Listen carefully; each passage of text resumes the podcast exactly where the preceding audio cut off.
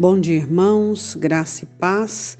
Quero muito que você tenha um dia abençoado na presença do Senhor, que os teus olhos se abram para aquilo que Deus quer mostrar para você e se fechem para todas as situações onde Satanás quer desmotivar, desvalorizar você, onde ele quer trazer impregnações e situações indevidas para sua alma que o Espírito Santo de Deus possa levantar a bandeira, o baluarte, ministrando as verdades da Escritura sobre a sua vida.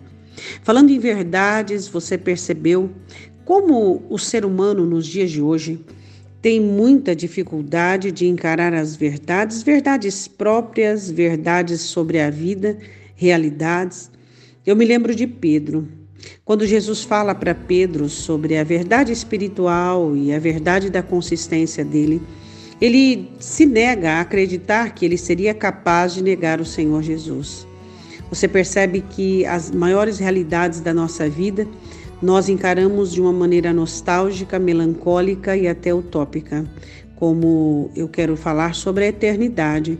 A eternidade é a maior realidade que nós temos vivido, né? E aquilo que está diante de nós e que nos aguarda. E muitas vezes nós simplesmente nos desvencilhamos da conscientização da eternidade.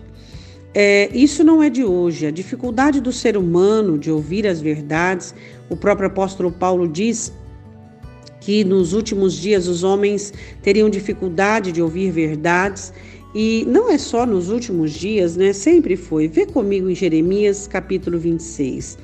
Jeremias ele foi levantado por Deus e você percebe que todas as pessoas que foram levantadas por Deus foram levantadas para lutar contra o sistema, sistema religioso, sistema da antropologia, da maneira do homem conduzir as coisas. Todos nós, você também, sabia? Não é porque você não é um líder religioso é que você não tem esse chamado. Se você aceitou Jesus Cristo, você tem um chamado de lutar contra a religião de lutar contra o sistema. Por quê? Porque as ocupações de Satanás não são poucas. Então Deus levanta os seus para lutar contra o sistema, contra tudo aquilo que se desviou paralelamente, contra aquilo que não está é, de acordo com a Escritura. Então você é levantado por Deus para lutar contra o sistema. Qual é o sistema que você tem que lutar contra?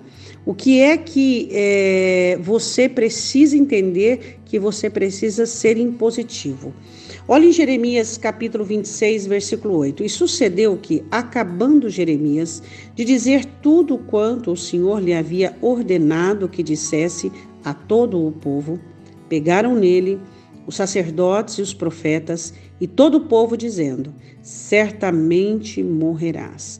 Esta não foi a primeira nem a última ameaça que Jeremias sofre. Jeremias havia falado sobre o cativeiro e sobre eh, a situação que ficaria a cidade, sem nenhum morador. Ele havia falado sobre a situação que o povo chegaria por não aceitar o cativeiro babilônico. Então, naquele momento, os líderes religiosos se levantam, os profetas, os sacerdotes, os anciãos e todo o povo. Pega Jeremias e diz que vão matá-lo. Na verdade, eles não matam Jeremias porque Deus não permite, não é mesmo? Mas eu quero dizer uma coisa para você. Se você diz algo que não seja verdade, ou que seja mentira, ou que seja algo que, que não é verídico e algo que seja para agradar as pessoas, você vai ser bem recebido. Mas quando você falar sobre as verdades e sobre as coisas que devem ser, você vai ser preterido. É uma coisa muito interessante. E é incrível que nós não podemos nos ocultar e nem podemos uh, fingir que isso não acontece conosco. Então você precisa entender que a palavra de Deus ela te respalda. Ela te dá conhecimento, te dá entendimento. Não apenas para você saber, mas para que você aplique, para que você viva o Evangelho, para que você comece a aplicar a Escritura e a palavra de Deus aí dentro da sua casa e dentro do seu lar, colocando as coisas nos trilhos, colocando as coisas em ordem na sua vida. Eu sei que você às vezes vai gerar alguns inimigos e é normal, Quando nós amamos a verdade, pregamos a palavra, nós geramos inimigos. Por quê? Porque amizade com o mundo é inimizade com Deus. E inimizade com o mundo é amizade com Deus. Então você entenda que, por Jeremias dizer o que Deus havia mandado, ele gera inimizades. E eu e você também. Nós somos chamados por Deus e enviados por Deus para que nós possamos falar a verdade e vivermos a verdade.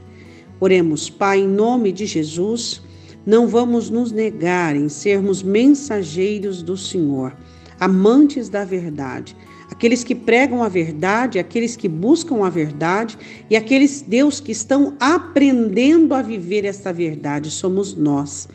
Pai Santo, em nome do Senhor Jesus Cristo, guarda-nos e livra-nos de sermos omissos, de sermos morosos, letárgicos e negligentes.